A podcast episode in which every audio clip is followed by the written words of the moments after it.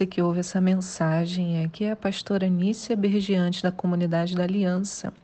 Hoje é dia 10 de junho, o ano é 2020 e o devocional de hoje traz três textos para nossa meditação. Eles estão em Números 14, Isaías 20 e Marcos 3, do 20 ao 35. E a gente sempre começa com uma pergunta, e a pergunta de hoje é: Qual é a sua estratégia para lidar com esse período de isolamento social? Nós já estamos há mais de três meses isolados.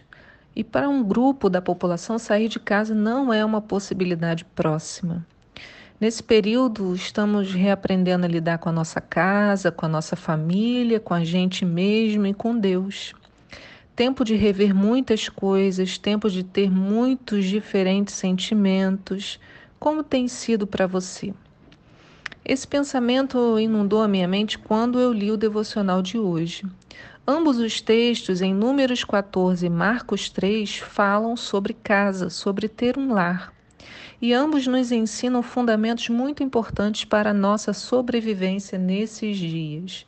Com eles, podemos aprender importantes preceitos e estratégias que funcionam não só para esse tempo, mas para o futuro, seja lá como ele se apresentar. Em Marcos 3, acompanhamos Jesus chegando em sua casa. Uma multidão foi atrás dele, entrou na residência de Jesus e ele nem conseguia comer. Vamos ler lá no 20, Marcos 3, versículo 20. Foi então Jesus para casa e uma vez mais grande multidão se apinhou, de tal maneira que ele e seus discípulos não conseguiam nem ao menos comer pão. Quando os familiares de Jesus tomaram conhecimento do que estava acontecendo, partiram para forçá-lo a voltar, pois comentavam: ele perdeu o juízo. Mas os mestres da lei que haviam descido de Jerusalém exclamavam: ele está possuído por Beuzebu. E mais, é pelo príncipe dos demônios que ele expulsa os demônios. Foi então que Jesus o chamou mais para perto e lhes admoestou por parábolas. Como é possível Satanás expulsar Satanás? Se um reino estiver dividido contra si mesmo, não poderá subsistir. Se uma casa se dividir contra si mesma, igualmente não conseguirá manter-se firme. Portanto, se Satanás se atira contra si próprio e se divide, não poderá subsistir, mas se destruirá. De fato, ninguém pode entrar na casa do homem forte e furtar dali os seus bens sem que primeiro o amarre. Só depois conseguirá saquear a casa dele. Veja, Jesus estava na casa dele, mas ele não conseguia se alimentar. E por quê? Porque a casa estava cheia demais. Quantas vezes nós permitimos que o nosso lugar mais íntimo esteja tão cheio de pessoas, de preocupações e de problemas dos outros que mal conseguimos nos alimentar? Não temos tempo, mesmo em nossa casa, para ler a palavra, para conversar com Deus. Nem damos tempo para os nossos relacionamentos, porque estamos sempre muito ocupados com as vidas das outras pessoas. Durante muito tempo antes dessa pandemia, pessoas enchiam as suas casas de visita simplesmente para não terem que resolver suas questões mais internas. Com a casa cheia, não havia espaço para lidar com seus problemas na intimidade. Mas aí veio o isolamento e de uma hora para outra foi preciso encarar a situação. E o que tem acontecido? Muitos casamentos têm chegado ao fim. A primeira lição que tiramos aqui é que para uma casa funcionar bem, ela precisa de seu próprio espaço de funcionamento. Isso quer dizer, a família precisa de um tempo para si. Se você vivia enchendo a sua casa de gente, esse período deve servir para uma reflexão. Por que será que você fazia isso? O que você estava tentando esconder? Com o que você não estava querendo lidar? Mesmo para aqueles que moram, moram sós. Muitos não conseguiam ficar em suas próprias casas, talvez por medo, talvez porque a casa tinha um peso dentro da casa, talvez por não ter alimento em suas casas, ou talvez por não por terem desaprendido a ficar a sós com Deus. Mas esse período também passou a nos ensinar como buscar comida espiritual dentro do nosso lar, numa relação tão próxima e tão pessoal com Deus que a presença dele passou a preencher os vazios. Se você ainda não experimentou isso, talvez seja a hora para essa reflexão. A segunda lição de hoje vem das palavras de Jesus, no versículo 25: Se uma casa se dividir contra si mesma, igualmente não poderá manter-se firme. Quer sobreviver ao isolamento? Procure resolver as questões, como vimos na primeira lição, e depois procure reconstruir as suas alianças. Uma casa foi feita para que um lute pelo outro, para que a vitória de um seja a vitória do outro não é espaço para competições ou disputas, porque se começar a lutar um contra o outro dentro da mesma casa, certamente não ficará firme. Essa casa não vai sobreviver. Tem gente competindo dentro de casa sobre quem está ficando melhor durante esse período. Ah, eu fiz assim. Ah, eu consegui isso e você não. Veja, até mesmo os parentes de Jesus, querendo forçá-lo a sair de casa, falavam: ele perdeu o juízo. Palavras duras, palavras difíceis, competições, não é isso. Agora é tempo de entender o porquê do outro está agindo de determinada maneira. É tempo de se aproximar, é tempo de construir pontes, de criar uma intimidade como nunca antes.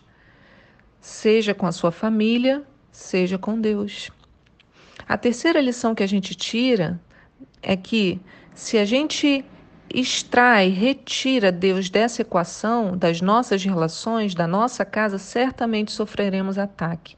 No versículo 27 diz: De fato, ninguém pode entrar na casa do homem forte e furtar dali, dali os seus bens sem que primeiro o amarre. Só depois conseguirá saquear a casa dele. A gente pode interpretar aqui como uma questão de hierarquia. Primeiro passamos a ter muita dificuldade de nos submeter à autoridade de Deus. E não, e se fizermos isso, não haverá mais a presença do homem forte, e certamente a nossa casa ficará vulnerável. Mas depois também não mais nos submetemos à autoridade em casa. Isso é, a gente diminui as pessoas que estão conosco. Nos colocamos de forma superior, sem amor, sem respeito. Por exemplo, mulheres que humilham e diminuem seus maridos. Já pedi isso mil vezes, você nunca faz nada, tudo nessa casa quem faz sou eu. Agindo como o homem da casa. Maridos que não protegem ou cuidam de suas esposas, e assim vai. Ou pais com os filhos, filhos com pais. Tudo isso é o que Jesus está dizendo. Só é possível entrar na casa e furtar os bens se o princípio de autoridade for quebrado, se o homem forte for amarrado com Deus e também entre as pessoas da família. Ou eu quebro a autoridade de Deus, ou quebrando a autoridade dos membros da minha família, eu estou permitindo que essa pessoa, que o, o mal, possa entrar, furtar ali os bens, saquear a casa. E não é só de bens físicos, são das emoções, da questão espiritual. O mal se aproxima da casa e acha espaço para entrar. E por fim, a quarta lição para nossa estratégia de sobrevivência ao isolamento vem do texto de Números, que também é do nosso devocional, lá no, em Números 14. No versículo 2 diz assim: Todos os israelitas reclamaram contra Moisés e Arão e exclamavam: Antes tivéssemos morrido na terra do Egito, antes morrêssemos todos neste deserto.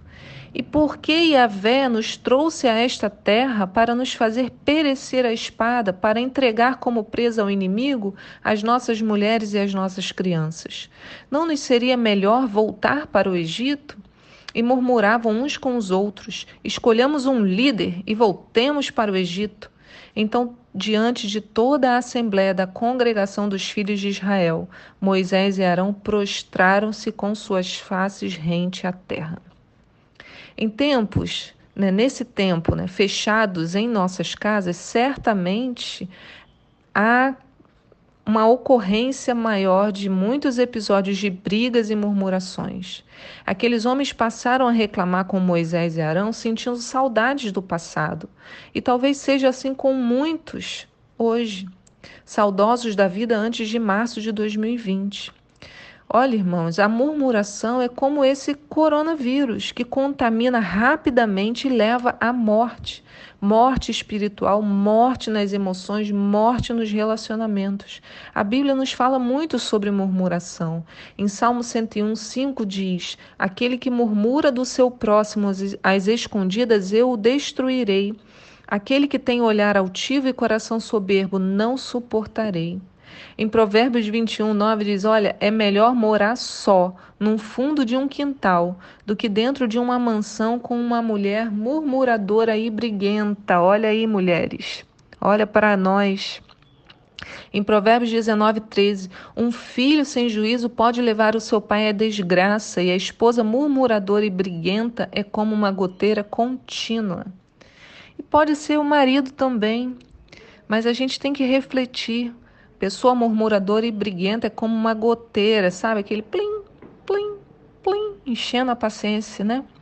Então, quer sobreviver a esse período? Pare de reclamar e murmurar da vida e siga os conselhos anteriores, os três anteriores desse devocional. Mas o que fazer se você está numa casa com pessoas que são murmuradoras? Talvez você não seja, mas as pessoas são. Deus também nos deu a estratégia. Você vai seguir o exemplo de Moisés e Arão, versículo 5 em Números 14. Então, diante de toda a assembléia da congregação dos filhos de Israel, Moisés e Arão prostraram-se com suas faces rente à terra. Diante das reclamações, das brigas e da rejeição, o que Moisés e Arão fizeram? Gritaram? Responderam? Fizeram vingança? Não.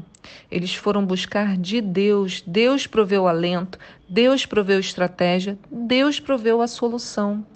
Agir por você mesmo fará com que certamente você fira todos os demais conselhos de hoje, e a sua casa dividida irá se romper e se destruir, e você sairá desse período pior do que entrou, com a sua família separada, desunida. Não é isso que Deus quer.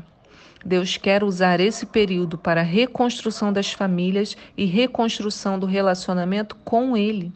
Então, melhor é seguir as lições que a palavra de Deus nos dá. Pare de fingir que não há problemas. Busque de Deus as soluções primeiro. Ore, dobre seus joelhos, então procure conversar sem murmurações e construa a paz.